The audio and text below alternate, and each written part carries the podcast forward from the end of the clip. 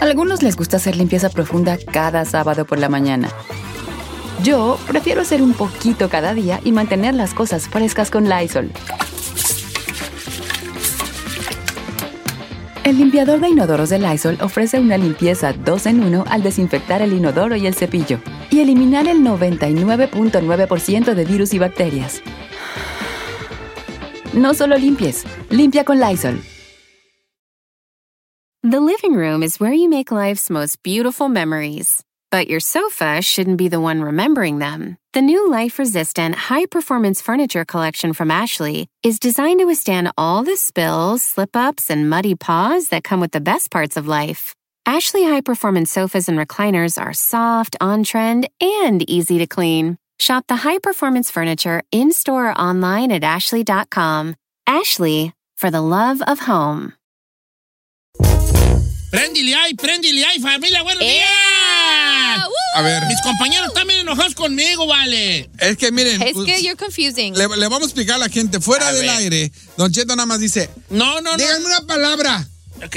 banana, silla. No, no, vamos a hacer un segmento, no tenemos ni idea No de qué segmento. Yo le dije sabe, rancho, y luego yo me sí dice- soy salvaje y tierno soy yo. Mm. Ok. ¿Cómo está familia? ¿Bien? Muy bien, una hora más de Don Cheto al aire. Una hora más de Don Cheto al aire, la. Ferrari en los controles, ella toda de negro, nomás sus zapatos puma blancos, sus tenis puma blancos. El día de hoy el chino vino con una eh, sudadera, camisa sudadera Hollister, una, o Hurley. ¿Usas Hurley, güey? Y unos tenis Nike amarillos. Eh, ¿Qué no los Hurley son para los...? en bikini, totalmente en bikini. Yo siempre. Sí. Eh, y pues ni modo. De dos piezas. Ahí se le puede ver un, un arete en el ombligo. Sí. Yo una vez me puse uno y me ponché. Y luego, ¿por qué no se nota? ok. Voy a hacer, voy a tratar de hacer un metasegmento. ¿Qué es Fíjate eso? nomás, metasegmento. What is metas? Metasegmento, ok. Un metasegmento. Metasegmento. ¿Como un segmento magnífico? Es, es, un- es totalmente, esto no se debe hacer en la radio, porque little Pero aquí de- en la Desafiando. radio se, se- todo se, se, se pregraba y se... nah, yo no. Ah, no, aquí no pregrabamos. Ah, aquí no Aquí existe lo que eso. vamos. No pregramos, no preparamos nada. Es un metasegmento que tengo ganas de hacer. Al lado. Usted va a un concierto donde luego el, el can- el cantante empieza y, por ejemplo, este, dime un cantante, venga, Gerardo Ortiz. Gerardo Ortiz, y empieza Ajá. Gerardo Ortiz eh, a cantar, por ejemplo, sí señor, yo soy Damaso, y luego avienta el micrófono para la gente, y la gente, ¿qué dice? Hijo de... Hijo de licenciado. Obviamente. A. Culiacán. ¿Tú y qué sientes cuando gente. eso sucede como Juan? ¿Te sientes integrado en el- Claro, claro. Que no lo haga muy seguido porque luego diste, "Eh, vine a que cantaras tú, no a cantar yo, ¿verdad? ¿Eres tú, Juan pero, Gabriel? Pero cuando lo hacen por momentos, Ajá. Está chido. está chido, ¿verdad? Ok. Ok. Un met- metasegmento es como la meta viene del griego que quiere decir más allá, Ok. más allá. Entonces es un segmento que va más allá. Beyond. Se trata de que el público va a ser el estelar del segmento. Ah, ¿cómo está eso? O sea, ahí te va. Voy a, voy a decir una palabra Ok. y usted va a contarnos algo que tenga que ver con esa palabra. Obviamente hay que buscar una historia que sea chida. Ok. Una historia la, la más rara que tenga. Entonces yo voy a decir una palabra hoy Ajá. y usted va a- nos va a hacer el favor de llamarnos y nos va a decir una vez y va a empezar Con la a palabra. contar una historia que tenga que ver con la palabra que digo. Get it. Ok, ya sé. Por ejemplo, usted, si, yo, si yo digo burra.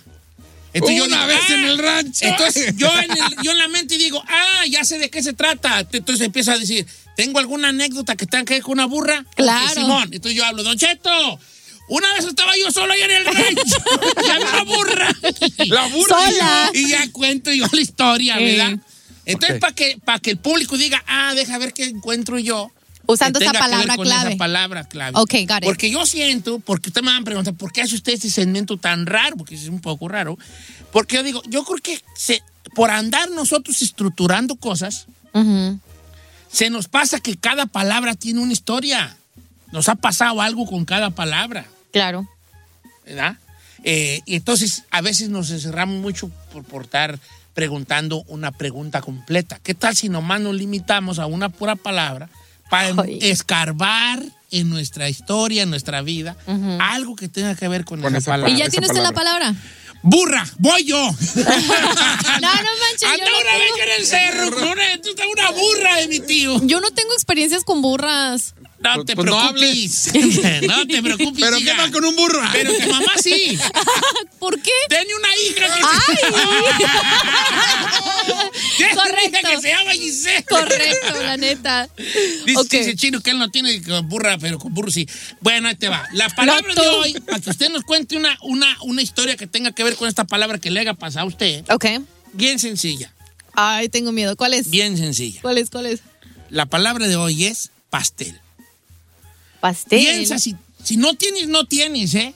Si no tienes, no tienes. Pastel. Por eso es un metasegmento, para que la raza le piense y diga, tengo yo una curiosidad sobre un pastel. A lo mejor sí, una vez a, mí me- a mi amiga en una despedida de soltera le regalaron un pastel en forma de tal cosa. Eh. A lo mejor dices, mi hijo un día que te- le hicimos un cumpleaños, el pastel, cuando iba a soplar el pastel, la, la, la, donde, una historia donde el protagonista es el pastel.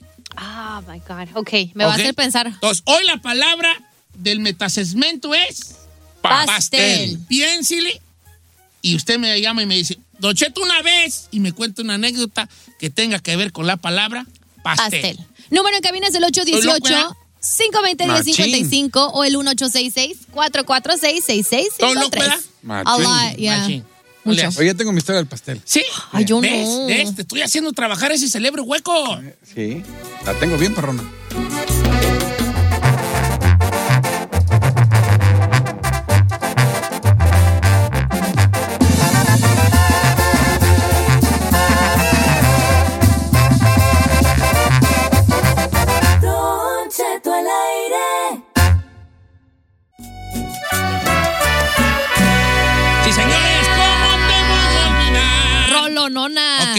Metasegmento del día de hoy.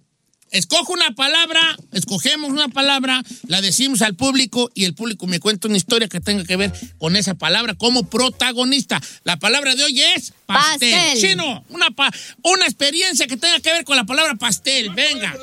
No. Pero, eh, cuando Yes, recién me traje a los dientoncitos a California, un, eh, de repente me habla la güera y me dice, por favor, tráete azul pastel para la escuela porque tu hijo necesita llevar mañana. Ajá. Yo pensé que en mi tonta dije azul pastel, dije pastel azul. Pastel azul. Dije, pero no es su cumpleaños, a lo mejor es para un niño. Pero le dije, lo que me dijo, sí, dice círculos, porque necesita hacer círculos. Le dije, sí, tienen que ser círculos. Pues va el estúpido y compré un pastel azul en forma de círculo. En ¿Y vez qué de era? comprar. Y ella quería que comprara uno- un color azul pastel. Y yo no sabía que existía un técnico color. Me quería que era un pastel, azul pastel. Sí. Ah, ¿Y tú? pero no. ¿Y tú entendiste? con un pastelito Un de las pastel, un pastel azul. Y andaba buscando un pastel azul. Y luego le digo, pero ¿cómo? Yo no entendía. Y ella también es Azul y ella pastel, no dice, pastel así, azul. azul pastel, en círculos. ¿Quieres círculos? Yo dije, Esto, un pastel azul en Pues círculo. un pastel. ¿Ves?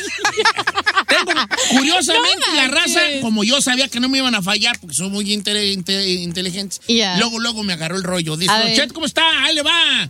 Don Cheto y yo, cuando iba a cumplir nueve años en el rancho, me iban a hacer mi primer fiesta. Mi, mi amiga Abby. Ok. Mi primer fiesta. Entonces una tía se quería repostera y dijo, yo le hago el pastel a mi sobrina. Ajá. Llegó el pastel y la verdad estaba hasta bonito. Entonces cuando estaban como que le sopli, que le sopli, le soplé, apagué mis velitas, muy bonito, me quitaron las velitas y luego empezaron los niños, que le muerda, que le muerda. Cuando le mordí y me aventaron de cabeza, el pastel de mi tía estaba tan duro que me torció la nariz, don Cheto, No y empecé a sangrar. No es cierto. Desde, desde ese día hasta hoy tengo la nariz chuequita del pastel duro de mi tía. No. Pobrecita. Pues que la tía no. le pague la rinoplastia. A ver, sí, tiene la nariz. A ver, me va a mandar una foto ahorita de la nariz medio chuecona del pastel. Vamos con llamadas telefónicas. Ferrari, ¿quién tenemos ahí? Todas las que agarramos todas. Ahí las tiene, don De Cheto. alguna manera funcionan. Este. Javier, la 1, Javier. ¿Quién es en la 1? Ah, Moisés. ¿Cómo estamos, Moisés? ¿Qué tal? Buenos días, Don Cheto, buenos días. Viejón. Cuéntame una historia No. donde el pastel haya sido la, el, la- el personaje principal. Mire, el show, el show es que era una fiesta de, de- de la, de la novia de mi amigo. Ajá. Y mandaron a hacer un pastel. Entonces este pastel pues lo mandaron a hacer con la parte del aparato reproductor del hombre. Ok, de forma. Entonces, no puedo decir el nombre de mi amigo, ¿verdad? Porque pues le vaya a molestar, ¿verdad? Pero pues Eh. ahí llegó su novia, pero llevó a sus hijas. Entonces a la hora que dijeron que se la ¡Que le mordiera, muerda! pues ella abrió, sí que le muerda, abrió el pastel y lo vieron, pero pues a ella le gusta el cotorreo y pues también como que lo levantó poquito, ¿verdad? De haber dicho así como para darle bien la mordidita. Ey. Pero se veía grandote, ¿eh? No, no, es que vaya a ser una... Estaba grandote, pero a la hora que lo empinaron, pues su hija también estaba atrás, no había visto como de qué era el pastel, pues lo empinaron y se lo comió todo, le todo ¡Qué en la boca. A ver, Katy, pero el pastel estaba parado así, pues siniestro, o estaba De lado. del acostado. O sea, era un pastel pa- pues parado. Ella lo levantó. Ah, lo levantó. Era, es que tú lo puedes mover. O sea, sí, señor, Y porque cuando le embrocaron, hasta bolas, desembrojenado. bolas. El vato de haber dicho ahí, sí me caso, ¿verdad? Aquí, soy. de aquí soy. No, tú. Pero luego no le dio vergüenza con las morrillas. Ay, No. jefa. No le conocía esas cosas, jefa. No le conocía ese talento. ahí va esta se me hace bien fuera del malo 1209. Dice, yo estaba morrillo. Y dice, eh, había un loquillo en el pueblo, el loquito, que se hizo del baño en un callejón.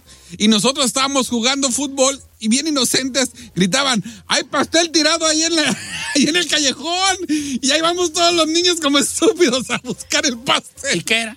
¿No se había? hecho del baño el loquito del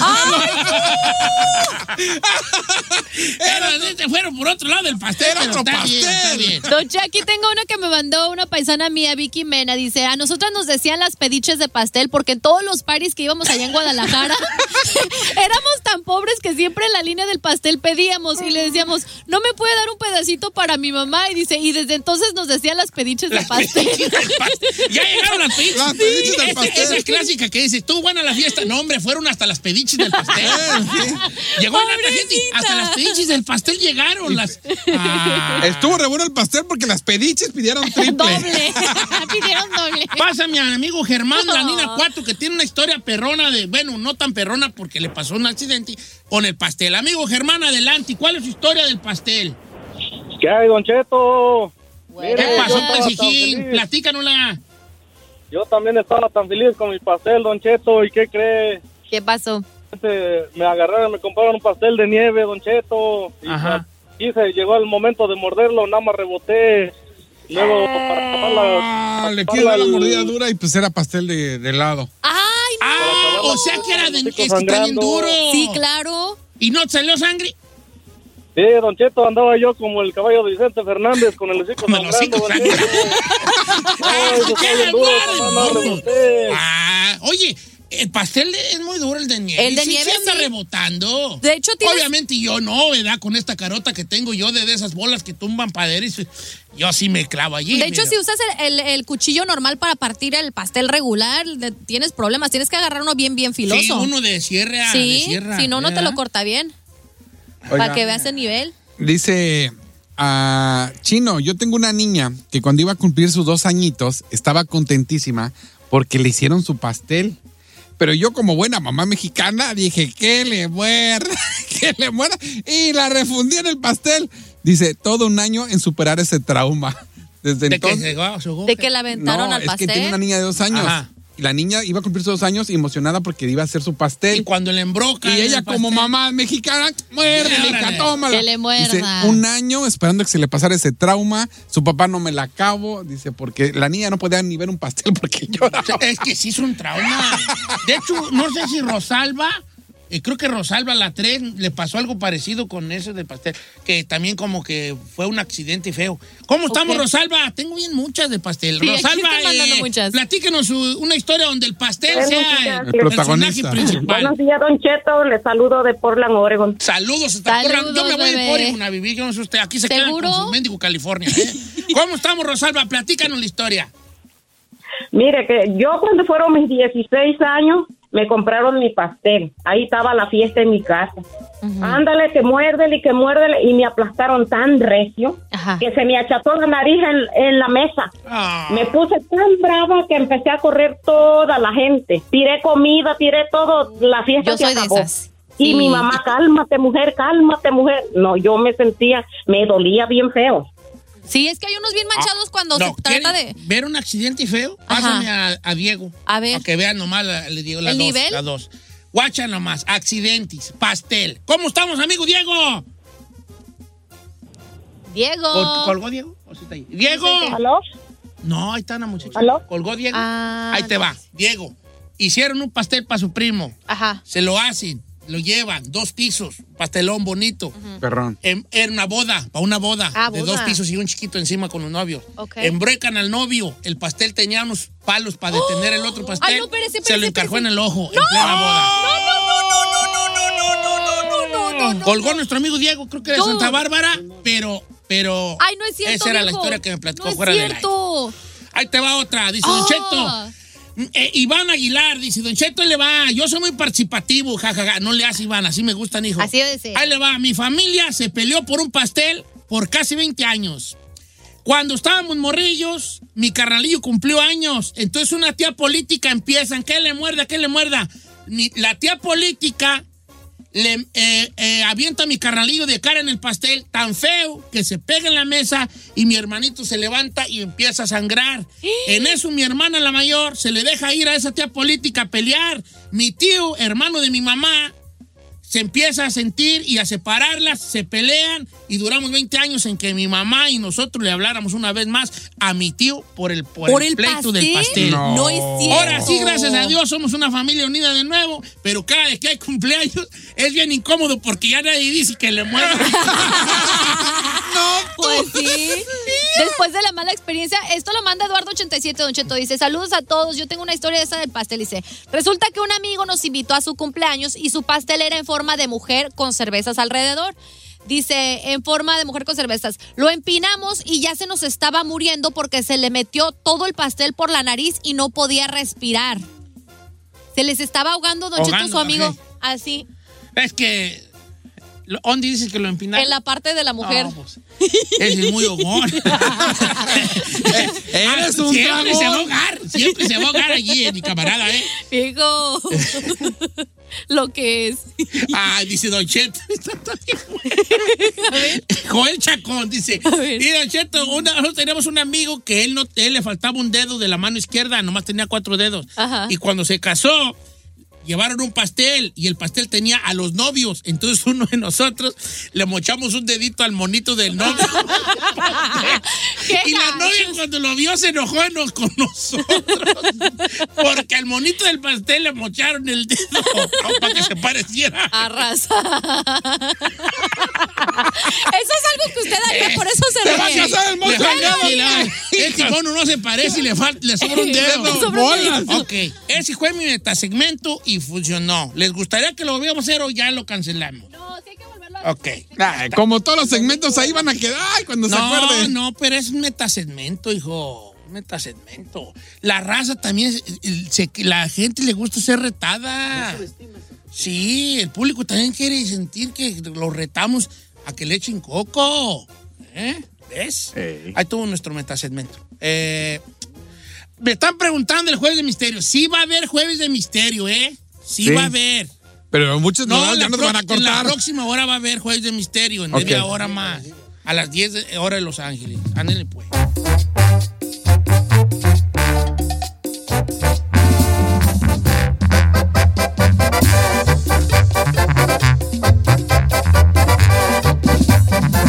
Estamos al aire con Don Cheto. En ATT le damos las mejores ofertas en todos nuestros smartphones a todos. ¿Escuchaste bien? A todos. A los que nunca traen funda y a los que traen funda cartera. A los que se tardan dos semanas en contestar y a los que contestan con notas de voz eternas. A los nuevos clientes y a los existentes. ATT le da sus mejores ofertas en todos sus smartphones a ti y a todos. Porque conectar lo cambia todo. Las ofertas varían por dispositivo, sujeto a términos y restricciones. Visita att.com o una tienda para más detalles. ¿Necesitas ayuda? En O'Reilly Auto Parts te ayudamos. ¿Necesitas algún consejo? Te aconsejamos. Nuestros profesionales en autopartes están siempre disponibles para ayudarte a encontrar lo que necesites. Excelente servicio al cliente es solo una de las ventajas que ofrece O'Reilly Auto Parts. Los profesionales en autopartes.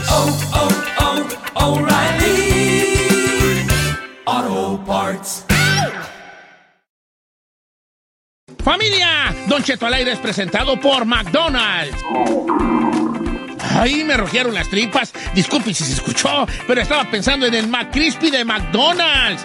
¿Ustedes ya lo probaron? Es un sándwich de pollo crujiente y jugoso que viene con unos pepinillos deliciosos y te lo sirven con salsita picante. Y si lo pides con un spray, pica más aún.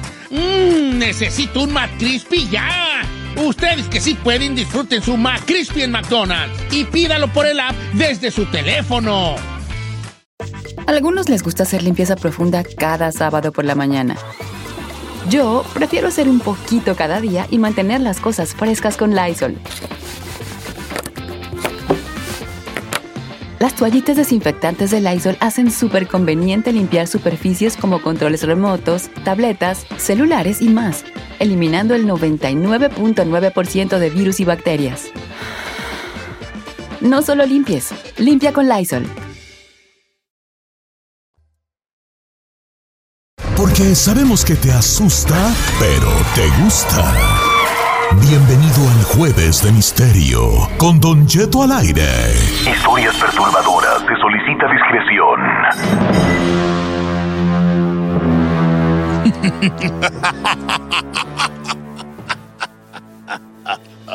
¿Qué pasó, pues, Vale? Estoy echándole flow aquí a la situación. Una hora más de programa. ¿Por qué habla así? No sé. Jálate con una voz perra, chino, así como de... Para presentar Jueves de Misterio. Muy Ah, bueno. de- de- de- de- de- Jueves de Titerio. El jueves de El Titerio. Jueves de Titerio. Otro Jueves de Titerio. Jueves de Titerio. Jueves de Titerio. Jueves de Titerio. Jueves de Titerio. Se mancha. Venga, señor, jálate. Bienvenidos a Jueves. Jueves de Misterio. Muy bien. Venga, Giselle. Ay, yo no Bienvenido. puedo, yo Pues, pues haz unas de bruja o algo.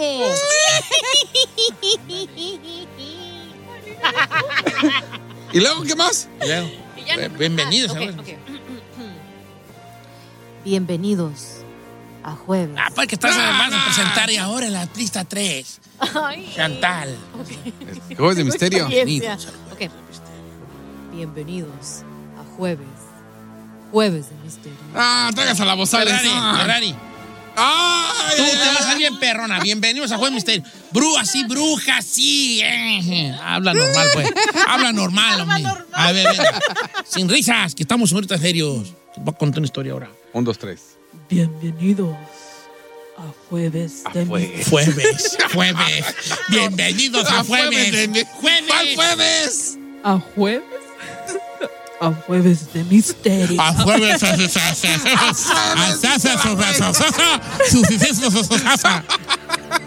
Ya, echa para acá ya. Para acá el micrófono, vale. Tiene para nada, digo.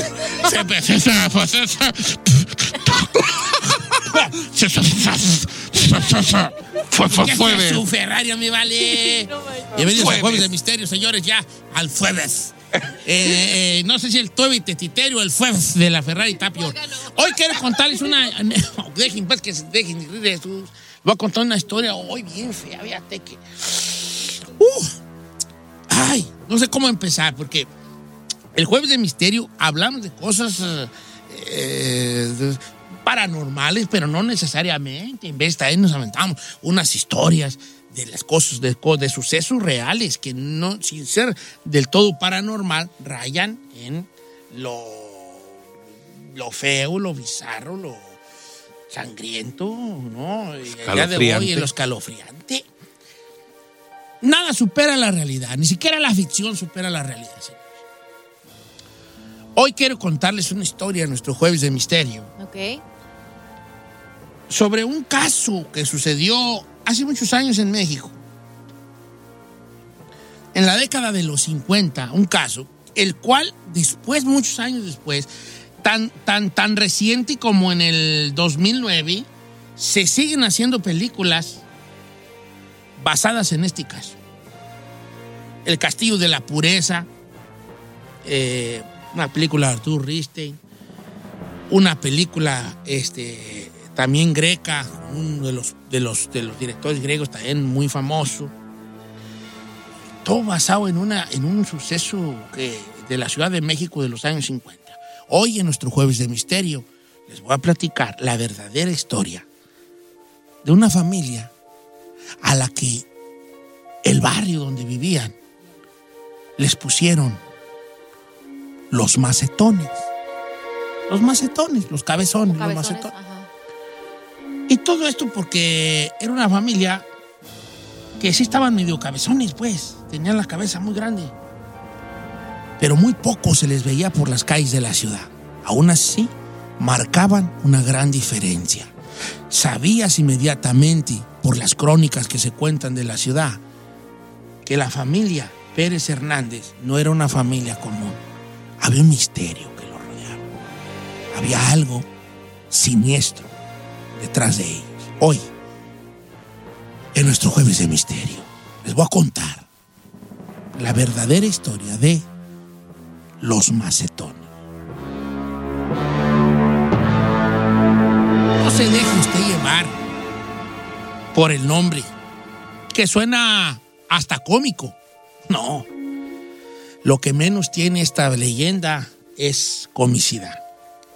Al contrario, está llena de abusos físicos, sexuales y psicológicos. Pero ¿cómo empieza la leyenda de los macetos? Para empezar a hablar de ellos, tengo que hablar del responsable de esta leyenda. Un hombre que se decía que era un hombre vil, atroz y todas las cosas. Todos los adjetivos calificativos siniestros que se le. Su nombre, Rafael Pérez Hernández. Oriundo de Jalisco. No recuerdo muy bien si era de un pueblo de Jalisco o si era de Guadalajara o de por ahí cercas. El chiste es que él, de joven, pierde un brazo en un tren. Ya de joven pintaba como que era diferente, y vamos a ponerlo así. Desde por allá, desde su, infancia en Jalisco, pintaba que era diferente. Y entonces en un, día, en, en unas cosas de esas raras, perdió el brazo en un tren, un accidente de tren. Algunos dicen que se, se- quiso bajar, que el tren lo agarró, que fue un tropezón, cositas así. El caso es de que Rafael Pérez Hernández perdió un brazo. Entonces su carácter, que ya de por sí era misterioso, empezó como a agriarse, como le dijera uno a la leche, ¿verdad? Empezó a hacerse más agrio, más osco, más raro. Se decía que hablaba solo, amargado y enojón y toda la. El hombre emigra a Ciudad de México, estoy hablando eh, por allá en la década de los, de los 40, 50, y conoció a una mujer, por cierto, muy guapa. A como él estaba de federal, la mujer estaba guapa. Le hizo caso, pues quién sabe por qué. Cuando se casan, ellos, ellos procrean seis hijos. Y aquí es donde empieza el misterio. Desde los nombres que nuestro amigo Rafael escogió para sus hijos, ya empieza más o menos a dar muestras de lo raro en el que vivía la familia Pérez. Sus hijos llevaban los siguientes, los siguientes nombres. Indómita, la mujer se llamaba Indómita. Libre, soberano, triunfador, bien vivir y libre pensamiento. Esos eran los nombres. Esos eran los nombres de sus hijos. Más libre Oh, claro, pensamiento. Obvio. Los voy a- ahorita ya al final les voy a decir dónde pueden ustedes corroborar esta, esta información. Pero ahorita no, porque si les digo dónde la busquen, me van a dejar de oír y van a mejor oír para otro lado. Sí. Por eso mejor al final les digo dónde la pueden encontrar. Para que vean nomás ustedes que lo que estoy, que lo que estoy diciendo está documentado y está en muchos lugares. Sí, así como les explico. Rafael se casa con, con, con Sonia Rosa y, y empiezan a, a tener los hijos y les empiezan a poner estos nombres que seguro que los quieren oír de nuevo, ¿verdad? Una muchacha se llamaba Indómita. Indómita. Indómita quiere decir como indomable, como salvaje, Rebelde. aventrada, rebelde. Indómita, libre, soberano, un muchacho se llamaba soberano, triunfador, bien vivir y libre pensamiento. De libre pensamiento. Libre pensamiento se llama. No, lo otro, bien que vivir. Bien vivir, libre pensamiento, triunfador, soberano, libre e indómita. Entonces ellos empiezan a vivir en esta, en esta casa. Si quieren, hasta les doy la, la dirección, si es que usted quisiera saber. Ahorita les doy hasta la dirección de la casa. Eh, empiezan a y, y se da cuenta la gente y los vecinos que muy poco salía la familia a la calle. Muy poco. Los hijos no iban a la escuela. Él los, él los, los educaba a su modo entre él y la esposa. Lo poco que salían, salían muy poco a la calle y siempre salían asustados los niños. Todo esto estaba enjumentado. Asustados, en fila, no volteaban a ver, no hablaban con nadie, eran raros, desde las vestimentas hasta el comportamiento era raro. La forma en que ellos se vestían, la forma en que se peinaban. Por ejemplo, las, las hijas tenían, eh, una de ellas tenía el pelo, creo que era indómita, tenía el pelo largo, largo, unas trenzas, unas trenzas desde acá, desde su cabeza hasta pasando la cintura en trenzas, ¿no? Y los niños también, con unas garritas allí muy pobres. ¿A qué se dedicaba este misterioso señor? Se hablaba de que Rafael había aprendido a hacer veneno para matar ratas. Si tienen preguntas, me preguntan, ¿eh? Sí, sí, sí. Hacía veneno para matar ratas y él hacía veneno en su casa Y lo y lo vendía a, los, a las pequeñas tienditas. Oh, veneno mata ratas, veneno de matar ratas. Entonces, él empieza a criar a sus hijos con un desprecio por el mundo, por eso no los sacaba. Para nada los sacaba Rafael. Y, ganaba su, dinero vendiendo estos raticidas. Ellos mismos los fabricaban, su esposa, él y obviamente con el paso del tiempo, los hijos cuando ya estaban más grandes, que más o menos tenían la misma camada ellos. Se hablaba de que, de que Rafael y su esposa tenían viviendo a sus hijos en condiciones infrahumanas. Perdieron, después se supo, dos bebés. Esto es un paréntesis muy interesante. Perdieron dos bebés y cuando ya esto explota, en algo que todavía no les he contado yo, que les voy a contar, se dieron cuenta que probablemente los bebés murieron porque él probaba la efectividad del mata ratas en sus bebés. Ay, no es cierto, no es cierto, no es cierto.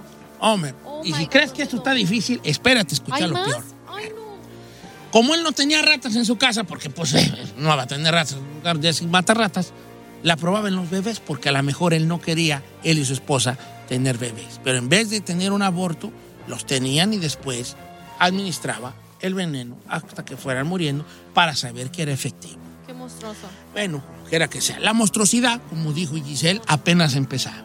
Porque mientras los niños empiezan a, a- a crecer, empiezan a haber cambios en ellos. Como estaban alejados del mundo exterior, totalmente aislados, sin recibir ninguna visita, aunque después él, ya una vez que estuvo en prisión, decía que sí los visitaba la suegra y que ella podía corroborar que ellos vivían muy bien. Eso, es no lo que, eso no es lo que se dice. Los tenía totalmente aislados, los encerraba en un cuarto, los dejaba sin comer, castigados, dejados sin comer, cuando hacían algo malo. Y la dieta de ellos consistía nada más en avena y frijoles. No comían otra cosa más que no fuera avena y frijoles.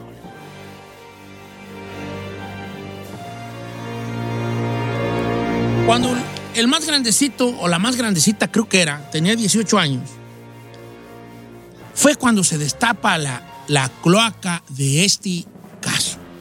Indómita, que era la mayor, Indómita, fíjate qué nombre le queda, le quedó como niña al dedo por lo que, por lo que hizo. Empieza, como, como estaban totalmente encerrados, Indómita empieza a aventar, a escribir, porque él los, esto los estaban, estaban suma, sumamente metidos en, en las cosas religiosas, en castigos que él hacía, la penitencia, el hombre hablaba de los castigos divinos y la penitencia que tenían que ser, y a veces los castigaba con cintos o con latigazos, porque era parte de la, de la penitencia por vivir en el mundo que vivíamos.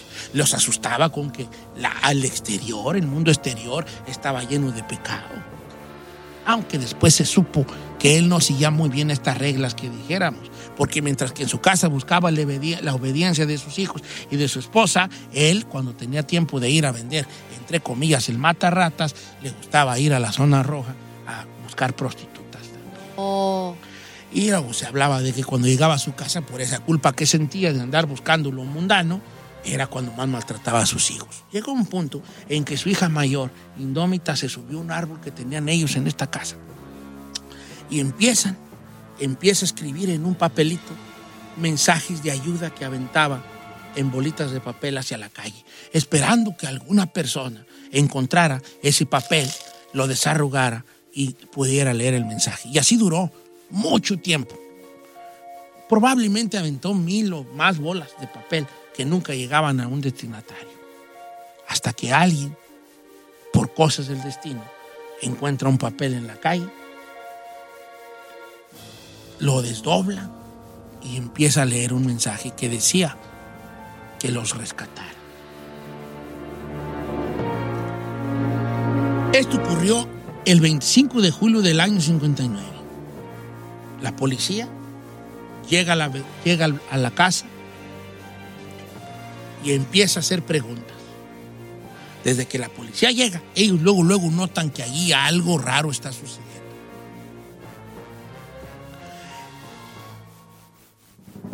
Empieza a interrogarlos, la mujer y el esposo negando todo.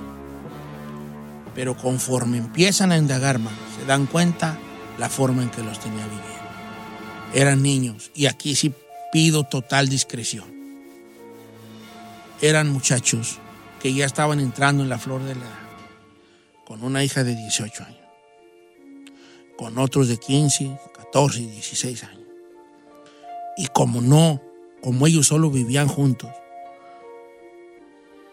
afloraron los deseos sexuales que entre ellos satisfacían. No, Don Cheto, no, no, no, no, no. ¿Entre hermanos? Incluso llegándose a decir que que los había enseñado a esas cosas era el mismo papá que entraba a abusar de sus propios hijos. Ay, no. Cuando los hijos conocieron esas cosas sexuales, esos impulsos, entre ellos tenían intimidad, intimidades sexuales. No lo veían como lo puede ver una persona que vive acá afuera. No lo veían de esa forma. Lo veían como un instinto, como un impulso y no veían nada malo en que fueras satisfacido, satisfacido por tu hermano o por tu hermana. Incluso entre papás, el incesto, señores. Pues hombre, cuando se dan cuenta de esto y empiezan a, a entrevistar a los chiquillos, pues se sueltan todo de lo que hacían, porque no tenían ni siquiera no tenían el concepto de lo que estaban haciendo. como que no conocían malo. absolutamente nada. Salían una vez cada al año en filita a un lugar determinado. Nunca tenían un contacto con otros, no sabían de lo que se trataba. Ellos sabían lo que su padre les decía y su papá, les, si les, su padre les decía que eso estaba bien o que eso más bien que eso no estaba bien, ellos le van a seguir haciendo. Se hablaba de violaciones de él por sus hijos. Y obviamente se empiezan a hablar muchas cosas, algunas que no nos costan. Por ejemplo, que también la mamá de alguna manera era, participaba en, estos, en este incesto con sus propios hijos varones. Lo agarran al amigo y ya ven, hombre, pues se hace, se hace la, la- la- la extra, extra, señores, se hace el escándalo por allá en, de- en los 50, casi, casi entrada la década de los 60. Y, y y el 25 de julio del 59 detienen al papá, negando todo lo que se argumentaba, todo lo que su propia familia había dicho, y diciendo que, que no era cierto que le preguntaran a su, a su suegra que a veces los iba a visitar. Maltratados física, mental, verbal y sexualmente y por su propio padre. Lo llevan a la cárcel, lo llevan a la prisión. El Palacio Negro de Lecumberri, que es otra historia que algún día les contaré, que es una- cárcel que existió y, y que estuvo mucha gente ahí este, de todo tipo en el Palacio Negro de Lecumberri.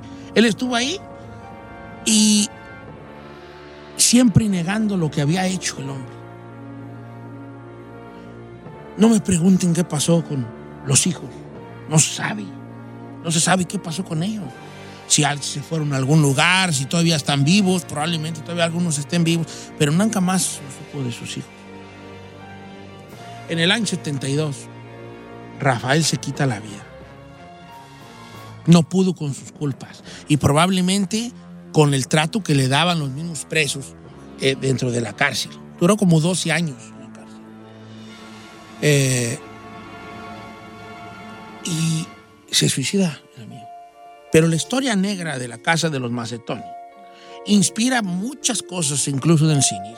Hay una película muy famosa, eh, de, de Arturo Risti que se llama El Castillo de la Pureza, donde, donde no, es una- no son muchos hijos, son nada más dos, que es un hermano y una hermana, que viven así, con un papá este, este, ultra, ultra religioso y con, con ciertas cosas, y ellos descubren dentro del cuarto donde siempre están confinados, porque no conocen el exterior, lo- su sexualidad aflora entre hermanos.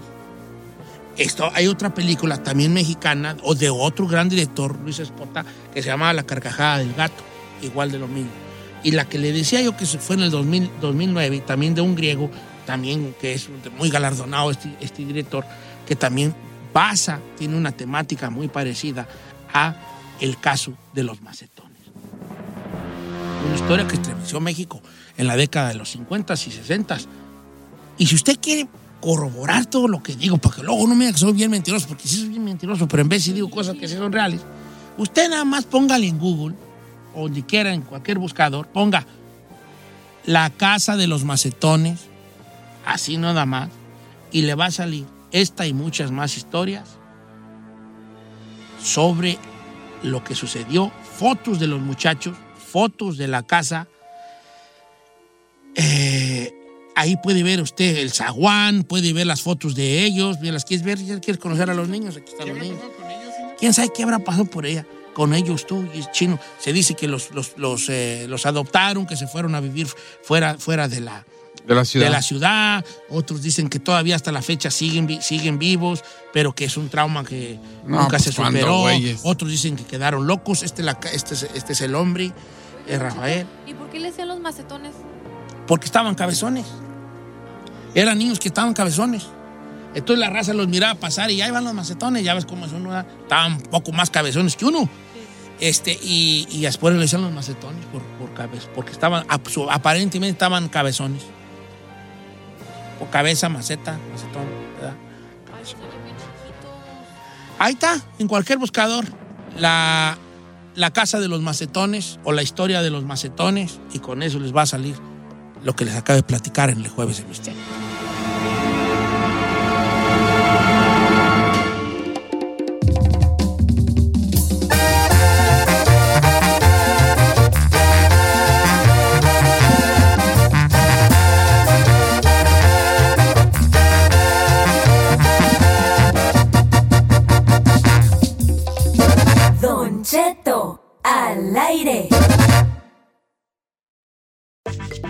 Les gusta hacer limpieza profunda cada sábado por la mañana. Yo prefiero hacer un poquito cada día y mantener las cosas frescas con Lysol. Las toallitas desinfectantes de Lysol hacen súper conveniente limpiar superficies como controles remotos, tabletas, celulares y más, eliminando el 99.9% de virus y bacterias. No solo limpies, limpia con Lysol. The living room is where you make life's most beautiful memories. But your sofa shouldn't be the one remembering them. The new life resistant, high performance furniture collection from Ashley is designed to withstand all the spills, slip ups, and muddy paws that come with the best parts of life. Ashley high performance sofas and recliners are soft, on trend, and easy to clean. Shop the high performance furniture in store or online at ashley.com. Ashley, for the love of home.